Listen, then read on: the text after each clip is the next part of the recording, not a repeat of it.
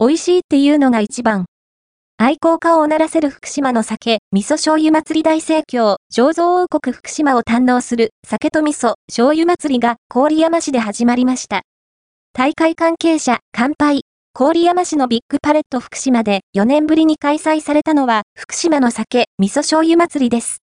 福島県内53の蔵元の151銘柄の酒が楽しめるとあって、午前中から日本酒愛好家で賑わいました。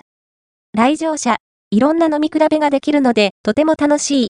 来場者、やっぱり美味しいっていうのが一番の感想。全国の品評会等で高く評価されている県内の味噌、醤油も販売され、1回500円の味噌すくいも人気を読んでいます。醸造王国福島の魅力を発信する祭りは3月3日も開かれます。